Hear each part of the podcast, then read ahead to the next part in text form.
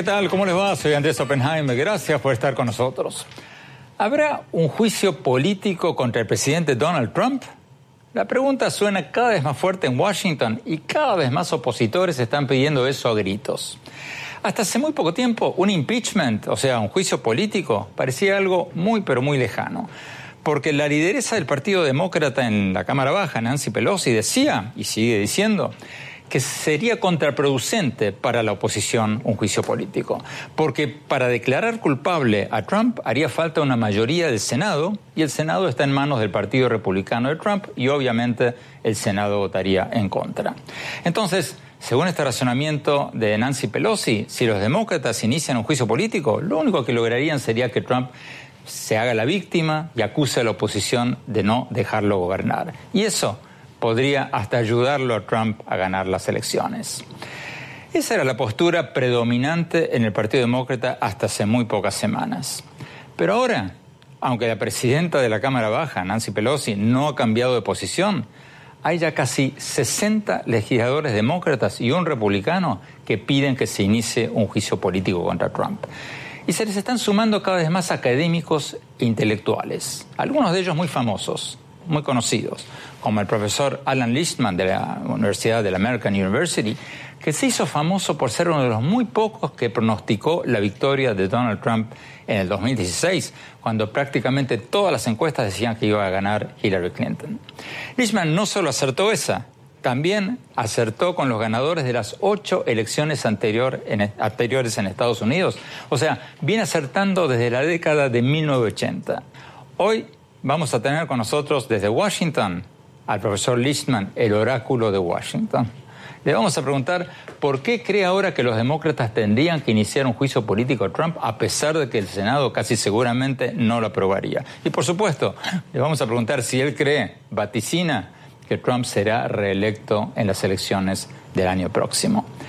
Y para analizar lo que nos diga, vamos a tener con nosotros al analista demócrata Freddy Balcera, ex asesor de las campañas del presidente Obama y de Hillary Clinton que no está del todo convencido de que a los demócratas les convendría iniciar ahora un juicio político contra Trump. Y más tarde en el programa vamos a hablar sobre las elecciones argentinas, las elecciones presidenciales en Argentina, donde la expresidenta Cristina Fernández de Kirchner intenta regresar al poder.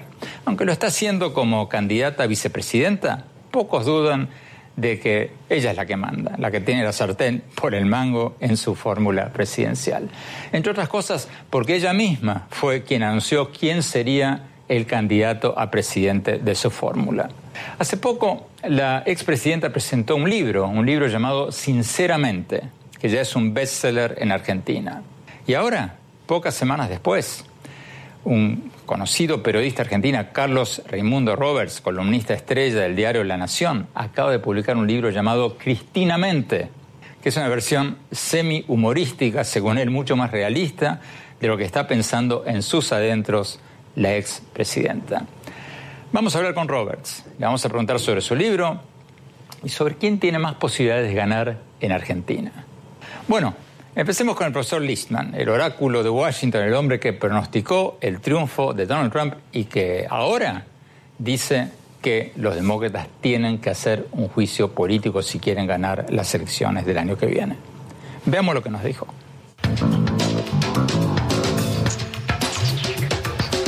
Profesor Alan Lishman, muchas gracias por estar con nosotros. Profesor Lishman, usted ha acertado los ganadores de las últimas nueve elecciones en Estados Unidos y fue uno de los pocos, poquísimos que pronosticaron la victoria de Trump en el 2016. Ahora usted se ha convertido en noticia nuevamente pronosticando que los demócratas, si no le inician un juicio político a Trump, Trump va a ganar las elecciones del año próximo. ¿Puede explicarnos por qué piensa que los demócratas deberían iniciar un juicio político en la Cámara Baja cuando el Senado, controlado por los republicanos casi con seguridad, no votaría a favor de declararlo culpable a Trump? ¿Para qué iniciar un juicio político en la Cámara Baja si ya sabemos que no sería aprobado en el Senado? Sí. En primer lugar, permítame decir que no creo que un juicio político deba estar motivado por la conveniencia política. Pero en este caso, el juicio político es correcto moralmente, correcto constitucionalmente y correcto políticamente. Por lo tanto, no hay ninguna división entre lo que se debe hacer y lo que es políticamente conveniente. ¿Por qué estoy diciendo que los demócratas deberían impugnar a Donald Trump, incluso si está bastante claro que los republicanos en el Senado no votarán por una condena al presidente? Los corren el peligro de caer en la misma trampa en la que cayeron en 2016. Creer en las encuestas, escuchar la sabiduría convencional y pensar que pueden navegar cómodamente hacia una victoria contra Donald Trump. Mi sistema de predicciones, que ha acertado todas las elecciones presidenciales desde 1984, incluyendo las de 2016, muestra un panorama muy diferente. Mi sistema de predicciones se basa en la idea de que las elecciones presidenciales son fundamentalmente referendos sobre si la gente está beneficiándose o no del desempeño del partido que ocupa la Casa Blanca. Eso por supuesto, se refiere hoy en día a los republicanos y al presidente Donald Trump. Y mi sistema usa tres indicadores como los éxitos y fracasos en política exterior, la economía, los cambios políticos y también los escándalos. Y en este momento, los republicanos que están en la Casa Blanca han perdido solo tres de los trece indicadores. Los demócratas necesitan por lo menos seis indicadores negativos para ganar. Entonces, un indicador crítico son los escándalos. Ese indicador podría desencadenar otros indicadores negativos para el presidente, como el surgimiento de un tercer partido político o un verdadero desafío dentro del Partido Republicano para la renominación de Donald Trump. Pero, ¿qué otro escándalo podría salir a la luz que no haya salido ya? ¿Qué cambiaría si se iniciara un juicio político en el Congreso después de todo lo que ya ha salido a la luz? En este momento todo está disperso. Tienes investigadores en seis o siete comités de la Cámara de Representantes y el Senado. Tienes a Mueller, el fiscal especial Robert Mueller, diciendo una cosa. Tienes al fiscal general William Barr diciendo otra cosa sobre la investigación de Donald Trump. Todo esto juega a favor de Donald Trump porque él es un maestro para desviar la atención pública, para la distracción y la obstrucción. Y mientras todo esté disperso, no hay una verdadera conciencia nacional sobre el escándalo. Con un juicio político las cosas son diferentes. Tiene tres pasos que son claves para establecer el escándalo antes de llegar a una votación en el Senado. Primero, hay una investigación formal concretada en un solo lugar en el Comité Judicial de la Cámara de Representantes de Estados Unidos, en el que se puede tener audiencias públicas para presentar el caso contra Donald Trump. Segundo, está la votación de artículos de destitución contra el presidente por el Pleno de la Cámara de Representantes. Estas no son solo acusaciones sencillas, sino acusaciones formales, que dicen que creemos que usted cometió estos delitos mayores y menores.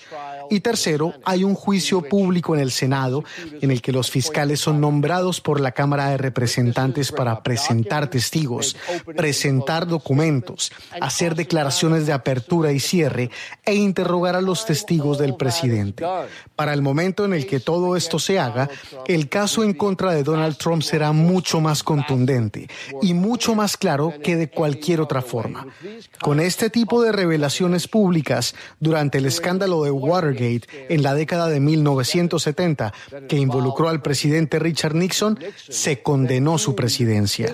Antes de las revelaciones públicas, el presidente Nixon tenía una aprobación del 67%, pero la difusión pública de los escándalos hizo que su índice de aprobación bajara al 25%. A ver si lo entiendo. Usted lo que está diciendo básicamente es que un juicio político ayudaría a los demócratas porque mantendría los escándalos de Trump en las primeras planas hasta el día de las elecciones. Eso es lo que está diciendo. Exactamente. Y no hay otra forma de hacerlo que no sea a través de la formalidad y la concentración del proceso de impugnación en estos tres pasos. Incluso antes de llegar al Senado. Y quién sabe lo que pueda ocurrir cuando se complete este proceso. Ya sabes, los senadores pueden cambiar de opinión. Es posible que no estén dispuestos a irse por el desagüe junto al presidente Trump, un hombre que personalmente, en privado, no les gusta. Pero, por el otro lado, si los demócratas inician un proceso de impeachment, de juicio político, Trump no sería la víctima, como lo hizo con la investigación del fiscal especial Robert Mueller, diciendo que es una víctima de una casa de brujas, que los demócratas no le dejan gobernar, etcétera, etcétera. ¿No podría favorecer a Trump un juicio político como le benefició a Bill Clinton en su momento el juicio político contra él? Uh, de ningún modo. Nixon intentó las mismas tácticas alegando que estaba siendo perseguido y que no había hecho nada malo. Y las investigaciones le costaron una caída de 42 puntos en el índice de aprobación. Empezó con 67%. Donald Trump empezaría solo con 43%. Además, las contraacusaciones y quejas por parte de Donald Trump tendrían mucho menos fuerza en este proceso de tres pasos, en el que se presentaría de forma enérgica y pública toda la información contra el presidente. Y es muchísima la información. Sí, es cierto, el fiscal independiente presentó 10 cargos de obstrucción de justicia por parte del presidente y dijo que éstas llegaron hasta el centro de la integridad de nuestro sistema judicial pero hay muchas, muchas otras acusaciones serias. Una investigación realizada por otro grupo de fiscales del Distrito Sur de Nueva York implicó a Donald Trump en dos delitos graves por violar las leyes de financiamiento de campañas para pagar a sus supuestas amantes. Su exabogado Michael Cohen irá a la cárcel por ello. Luego está la llamada violación de la cláusula de emolumentos de la Constitución, que dice que un presidente no puede recibir nada de valor de un gobierno extranjero u otras entidades. Y sabemos que Donald Trump lo está haciendo porque no se ha desprendido de todos sus negocios. Y por supuesto, existe la negativa de Trump a cumplir con las citaciones legales del Congreso. Ese fue uno de los artículos votados en contra de Richard Nixon. Y existe abuso de poder para socavar el Poder Judicial, el Departamento de Justicia, el Congreso, la prensa libre. Hay abuso de poder por la separación de familias de sus hijos y por poner a niños en jaulas.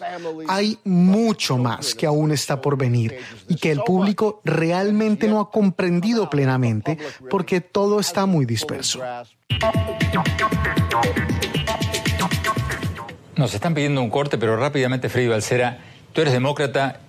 ¿Qué dices de lo que acaba de decir el profesor Lisman de que si los demócratas no le hacen un juicio político a Trump, esto, estas acusaciones contra él se dispersan, se olvidan y gana Trump el año que viene? El profesor hace un argumento muy contundente, pero creo que está eh, necesitamos actualizar los ejemplos que él usa. El, caso de Nixon y cómo se desarrolló el caso de Nixon no aplica en este, en este momento. Eh, yo creo que sería desastroso para los políticos demócratas llevar a cabo este juicio contra el presidente en medio de una campaña eh, presidencial. Creo que desvía toda la atención de los candidatos, creo que lo convierte a él en víctima. Y me parece que el profesor, su argumento es muy académico pero hay que manejar esto de forma política porque estamos en un ambiente caldeado muy, eh, perdón, político muy caldeado y una elección presidencial está por el medio. Tenemos que ir a un corte, ya volvemos con Freddy Balcera, ya volvemos con el profesor Listman, vamos a un corte rápido y ya volvemos.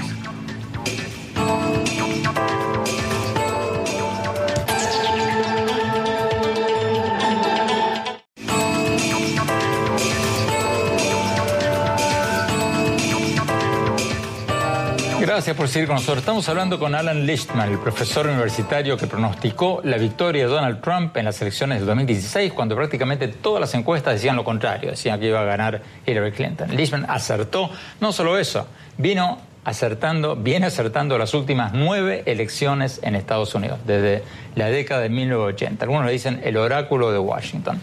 Sigamos viendo lo que nos dijo sobre las elecciones del año que viene.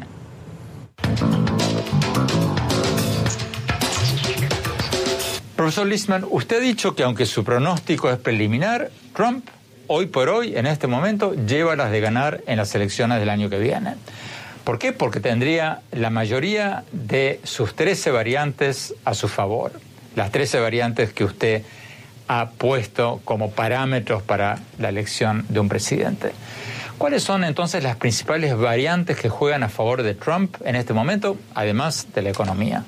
Por supuesto. Y además de la economía, está el hecho de que él es el presidente en funciones. Y eso es una gran ventaja electoral en este momento. O un juicio político improbable, que no parece que vaya a enfrentar, o un desafío dentro de su propio partido político, como por ejemplo el tipo de contienda en el Partido Demócrata cuando estaban en la Casa Blanca, que se vio la última vez, que realmente afectó a Hillary Clinton. No parece que vaya a haber grandes candidatos de tercer terceros partidos, como ocurrió en 2016. Y a pesar de que su política exterior es muy inestable, no ha habido un gran desastre en política exterior, como ocurrió con la guerra de Irak del presidente George W. Bush. Aunque el país está muy dividido, no hemos visto el tipo de agitación social sostenida que vimos durante la guerra de Vietnam, que amenace con destruir a la sociedad. Así que esas son algunas de las ventajas clave de Trump.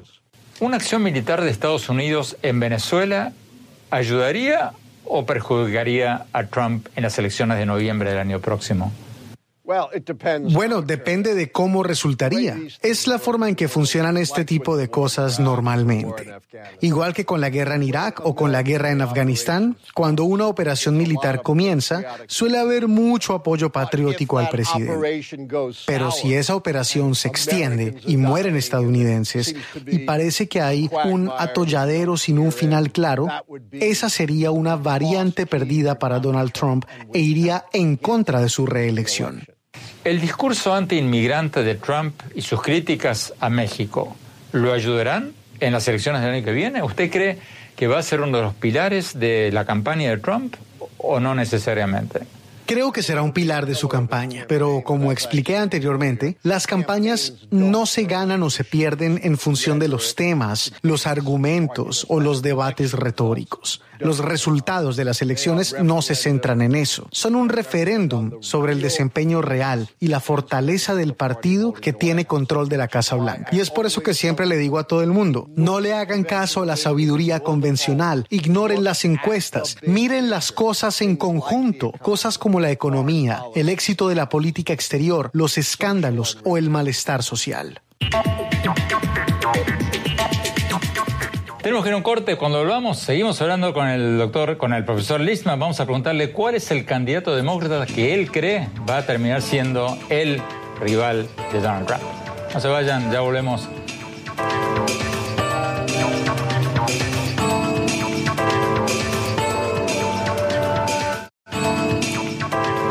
Gracias por seguir con nosotros. Estamos hablando con el profesor Alan Listman, el profesor que pronosticó la victoria de Donald Trump en el 2016, cuando prácticamente todas las encuestas decían que iba a ganar Hillary Clinton. No solo eso, acertó con las últimas ocho, nueve elecciones en Estados Unidos, desde la década de 1980.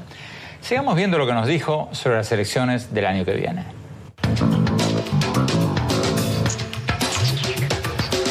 Profesor Lisman, usted ha dicho que otra variante que podría jugar en contra de Trump en las elecciones del año próximo podría ser el surgimiento de un candidato o una candidata demócrata carismático o carismática.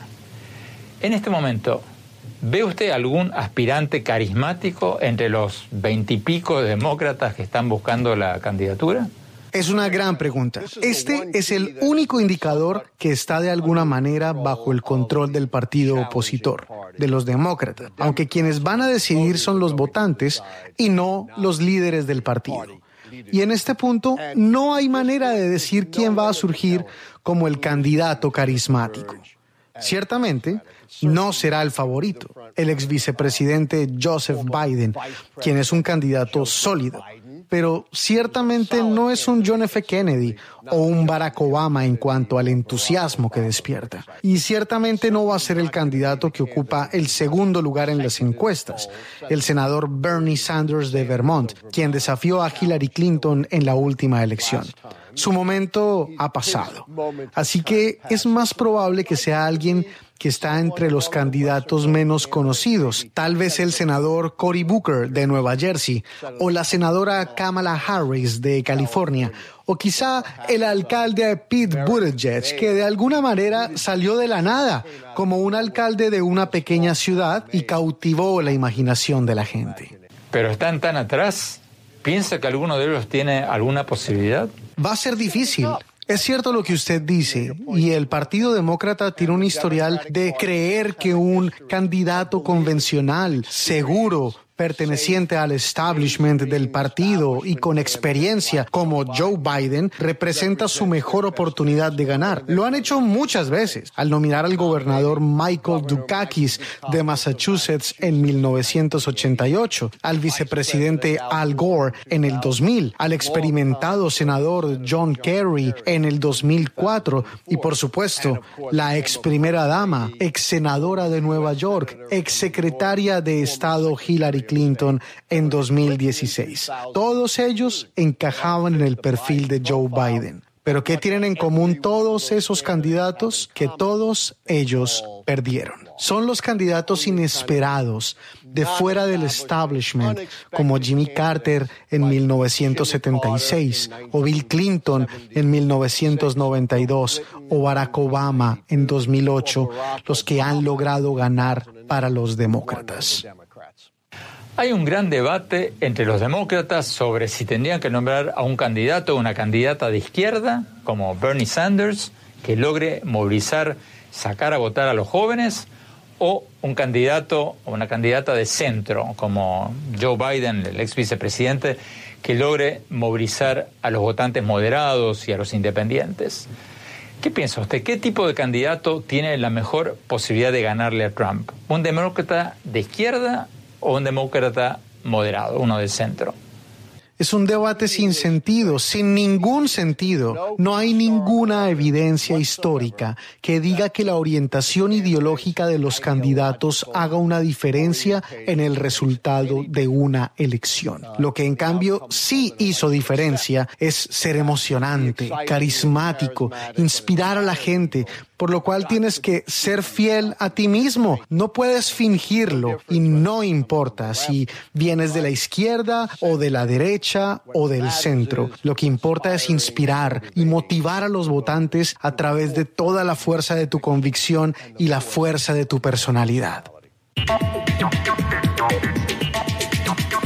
Freddy Balcera, estratega demócrata, Tú has sido asesor de la campaña de Obama, de Hillary Clinton. ¿Estás de acuerdo con lo que acaba de decir el profesor Lisman de que aunque Biden, Joe Biden, el ex vicepresidente, está muy pero muy encima de las encuestas ahora, no es una figura inspiradora y no va a llegar a ser el candidato, probablemente? ¿Estás de acuerdo con eso? Lo que yo he visto es que típicamente el delantero al comienzo de la jornada de primarias demócratas no es el, el que termina siendo el nominado.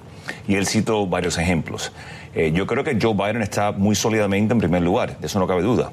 Y que Bernie Sanders, que tiene una base de, personas que, le gusta el socialismo, está sólidamente en segundo lugar.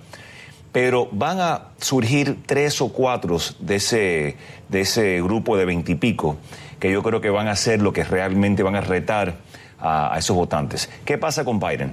Biden, con el número que tiene tan alto, solamente tiene un destino y es bajar. Y estas encuestas son nacionales, pero recordemos que es un sistema de primarias. Entonces tenemos que pasar por Iowa, donde Barack Obama sacó mucho impulso cuando él le gana a Hillary Clinton eh, supresivamente. Tienen que ir a New Hampshire, South Carolina. Entonces, esos candidatos del montón que ya se están perfilando, por cierto, pero esos candidatos del montón que puedan tener éxito en esos estados en la primaria son los que van a poder competir fuertemente y, y pueden superar a un Joe Biden. ¿Quiénes son esos tres o cuatro del montón que van a sobresalir, que van a dispararse en las primarias? Bueno, yo creo que el mayor Pete, eh, Pete Buttigieg. Eh, definitivamente eh, tiene impulso en este momento. Yo estuve con su campaña la semana pasada, han contratado más de 100 personas para empezar a tocar puertas en Iowa y en New Hampshire. ¿Tú crees que Estados Unidos elegiría un presidente gay? Bueno, yo creo que no se debe exclusivamente perfilar al Mayor Pete como el candidato gay. También un candidato que peleó en la guerra dos veces, un hombre altamente educado, que estudió en Harvard, Rhodes Scholar, una persona de una fe cristiana enorme. Así que yo creo que su, perfil es mucho más amplio que simplemente ser el candidato gay. Pero sí, es una buena pregunta. Eh, ¿Quién eh, más? estamos listos para personas que son un poco diferentes en, su, en su orientación sexual o en su vida. Creo que la, la senadora Kamala Harris también está haciendo bastante ruido. Eh, y me parece que de ese grupo eh, hay un candidato muy interesante que nadie lo conoce, pero es el gobernador de Montana, Steve Bucher. que creo que es un candidato que reúne muchas de las mismas cualidades de, Bill Clinton y cuando yo lo he visto en comparaciones ha sido excelente en sus entrevistas. Freddy, eh, sácate por un segundo tu sombrero de estratega demócrata y míralo como un analista político.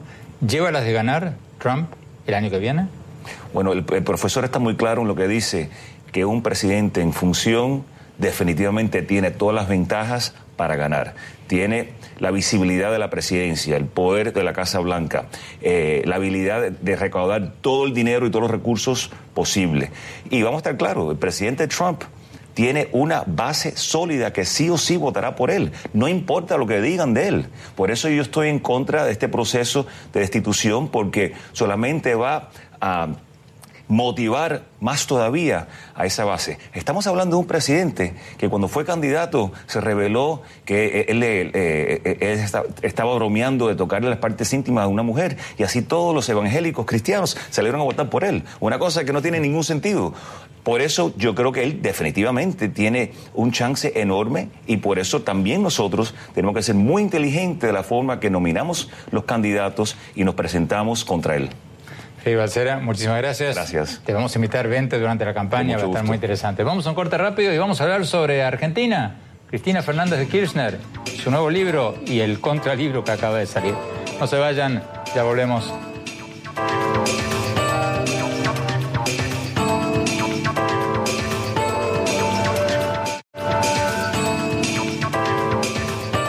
Gracias por seguir con nosotros. La expresidenta argentina Cristina Fernández de Kirchner publicó hace poco un libro llamado Sinceramente, que ha sido un éxito editorial en Argentina y con el que prácticamente lanzó su candidatura a la vicepresidencia en las elecciones de octubre. Muchos piensan que eso de la vicepresidencia es una formalidad, un cuento chino, porque la que manda realmente en la fórmula es ella. Entre otras cosas, piensan eso porque fue ella, ella misma, quien anunció que el candidato presidencial de su fórmula será Alberto Fernández, quien fue su jefe de gabinete, eh, primero de su marido, de Néstor Kirchner, y después de ella. Y ahora aparece un nuevo libro semi-humorístico llamado Cristinamente, donde Carlos Raimundo Roberts, el columnista estrella del diario La Nación, Argentina, nos cuenta su versión de lo que estaría pensando en sus adentros la expresidenta. Carlos Roberts es uno de los periodistas más agudos de la Argentina. Fue corresponsal extranjero en América Latina, prosecretario de redacción del diario de La Nación, autor de varios libros y desde hace algunos años escribe una columna llamada De no creer que ha causado sensación en Argentina por su combinación de análisis noticioso, humor y periodismo investigativo. Lo tenemos con nosotros desde los estudios de CNN en Buenos Aires. Carlos, gracias por estar con nosotros. Antes de preguntarte sobre tu libro, sobre Cristina Mente, antes de preguntarte sobre tu libro, sobre Cristina Mente, quería preguntarte ¿Cómo te definirías como, como, periodista? ¿Tus columnas son de humor político, de análisis noticioso, de, de, ciencia ficción política? ¿Cómo definirías tu periodismo? Bueno, Andrés, eh, mm, yo creo que las columnas de los sábados, yo tengo como dos betas. Por un lado hago las columnas de los sábados y por otro lado hago notas de una serie de notas que se están publicando periódicamente en, la tapa del diario, que son notas de profundización de los grandes temas del país. Es un, tipo de periodismo que me encanta hacer en profundidad y que pronto esas notas se van a recoger en un, en un nuevo libro de, de Random House. Por otro lado, tengo las columnas de los sábados, que es una beta totalmente distinta, en la que yo analizo la realidad, sobre todo la realidad política, a través de un prisma poco, poco convencional, que es eh, el, humor, la ironía y la ficción. vos me preguntás, ¿de qué va esa noticia? Es un cóctel, es un cóctel de información dura, mi insumo es la información, soy periodista, pero combinada o en un envase donde hay mucho humor, donde hay eh, también ironía, donde hay también ficción. Y eso me ha permitido abordar la realidad con unas paralelas más anchas de las que habitualmente eh, tiene que, en las que habitualmente tiene que moverse un periodista. Cuéntanos un poco de tu nuevo libro, de Cristina Mente. El libro se inicia con un prólogo supuestamente escrito por ella, por la expresidenta, en realidad escrito por ti, pero cuéntanos un poco ¿Qué dices tú en la cabeza de la presidenta o qué dice la presidenta con tu pluma? Bueno, mira, sale el libro sinceramente y, que es como vos lo dijiste, es un verdadero boom editorial, eh, más de 200.000 ejemplares vendidos hay sospechas de que muchos ejemplares fueron comprados por los amigos de Cristina, incluso en algunas librerías iban y compraban de a 10, y en el subte se vendían dos por uno y hasta se sospecha que se regalaban. Pero bueno, sale el libro, es un, verdadero boom, y lo primero que eh, uno cuando empieza a leer el libro lo primero que, la primera conclusión a la que llegás es que ella no está siendo sincera en ese libro. Y entonces ahí surgió la, esta, la idea de, la editorial eh, que me propone a mí, decir, vamos a escribir un libro donde ella sea realmente sincera. Y yo creo que el, hallazgo, digamos, de Cristinamente es que vemos una Cristina que es muchísimo más real y mucho más sincera que la Cristina del libro, sinceramente. En el prólogo del libro que tú escribes como si fueras ella, tú anuncias grandes revelaciones o algunas revelaciones. Dinos rápidamente, antes de ir a un corte, algunas de las que haces o de las que ella hace supuestamente en este libro. Bueno, mira, eh, eh, hay, efectivamente hay muchas, pero una se refiere a un tema que vos este, tocaste en tu presentación y es eh, que ella en la fórmula Fernández Fernández, es decir, Alberto Fernández, Cristina Fernández, ella le hago decir en el libro que Fernández Fernández, dice ella, seré presidenta y vice, que es lo que todos sospechamos, ¿eh? que ella va a ocupar los dos términos de la fórmula, más allá de que el primer Fernández responda a Alberto, que ella va a ser la que tenga el poder real dentro de esa fórmula. Y después hay otra, otra frase que yo recojo de ella, que es cuando ella dice eh, volveré y seré millones. ¿Te acordás la, célebre frase de, Eva Perón, la segunda esposa de, Perón, que muere muy joven y antes de morir dice volveré y seré millones? Bueno, Cristina en este libro dice, o le hago decir, ¿eh? volveré y seré millones de bolsos en alusión a la trama de los bolsos que se descubrió por una investigación del diario La Nación, eh, que el esquema de coimas se recogían, se cobraban esas coimas y se ponían en unos bolsos que después iban a parar a la casa de gobierno o al departamento privado de los Kirchner. Tenemos que ir a un corte. Cuando hablamos, quiero preguntarte ya en tu otra beta, la beta de periodista investigativo de los grandes temas del país, si realmente crees que ella tiene posibilidades de ganar en las elecciones de este año. Vamos a un corte rápido, ya volvemos.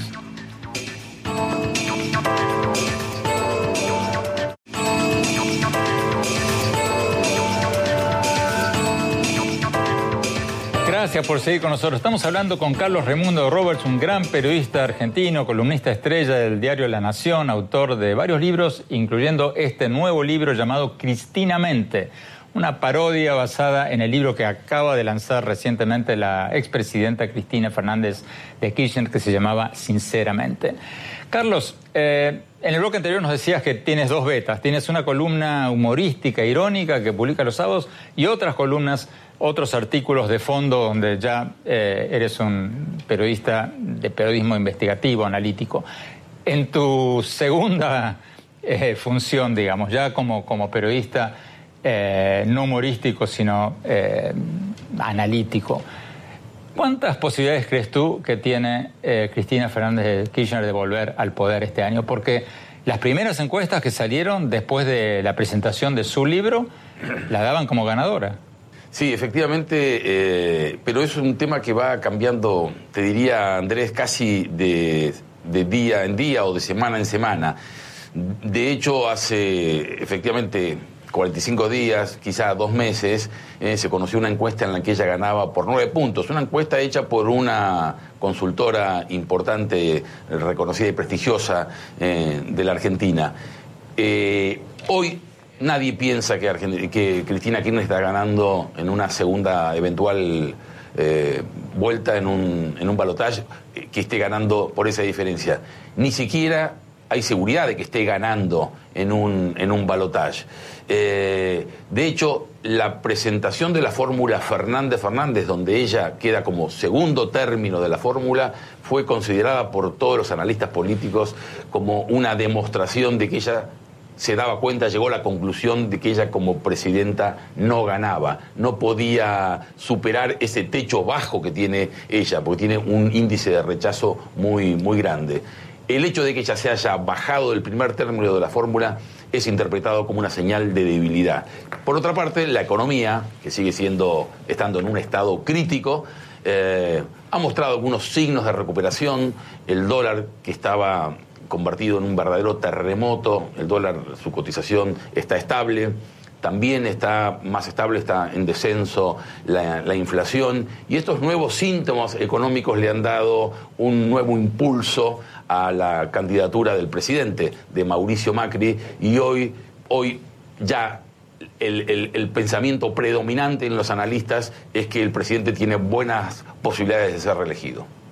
Eh, rápidamente, Carlos, porque nos queda un minuto. Eh, ¿No hay posibilidad de que un partido, un tercer partido, llegue a la segunda vuelta y no Macri? Porque tampoco está muy bien en las encuestas él.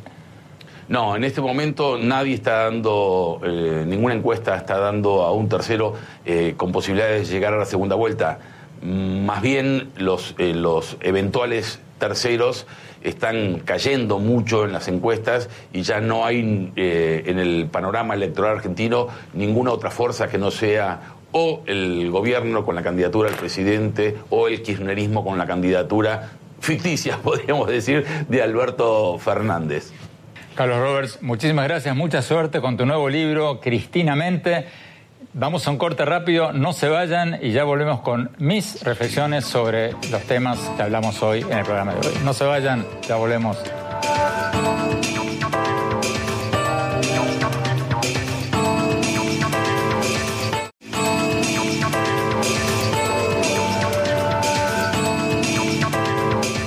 Muchas gracias por seguir con nosotros. Mi reflexión final sobre lo que nos preguntábamos al principio del programa, si se viene un juicio político al presidente Donald Trump.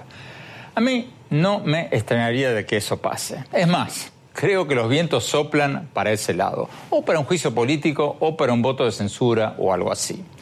En la Cámara de Representantes, la Cámara Baja, controlada por los demócratas, o sea, por la oposición, aumenta todos los días la cantidad de legisladores que piden un juicio político a Trump por varios motivos, incluyendo los lazos de su campaña con Rusia y las acusaciones de obstrucción de justicia.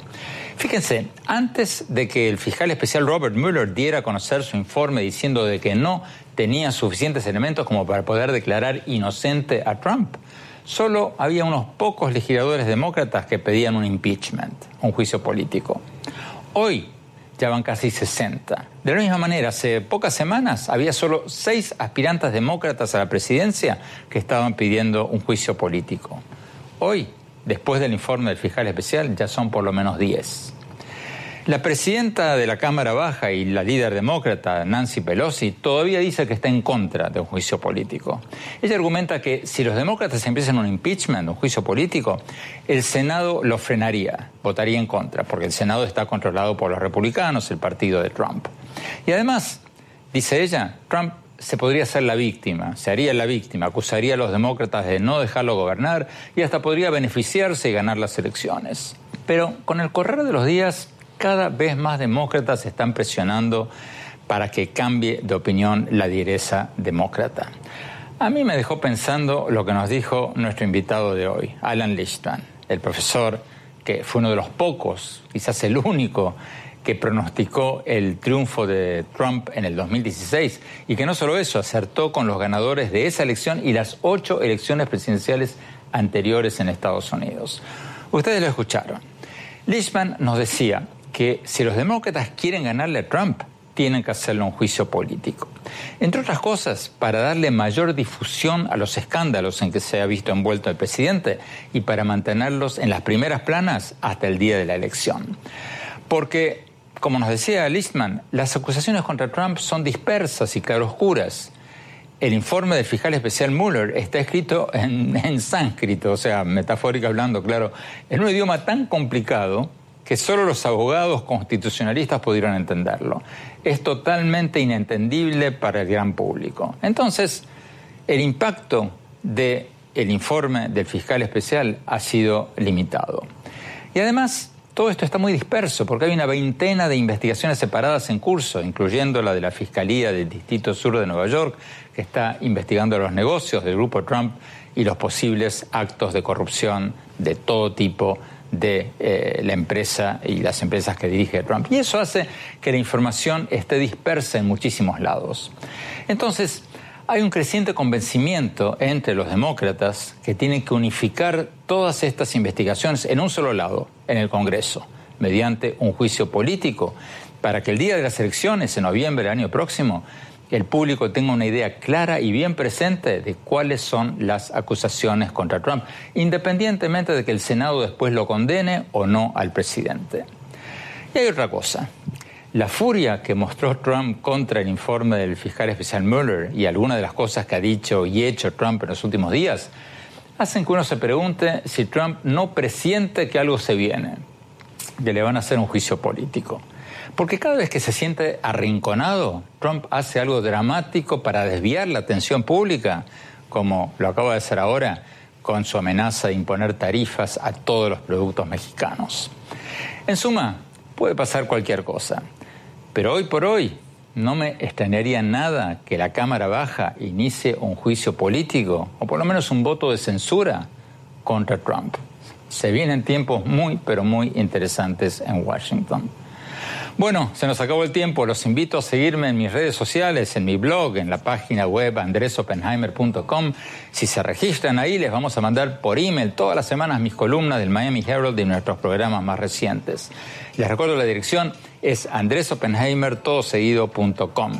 Y síganme en Twitter, en arroba Oppenheimer en mi página de Facebook, Andrés Oppenheimer, y ahora también en Instagram, en Andrés Oppenheimer Oficial. Gracias por habernos acompañado. Hasta la semana próxima.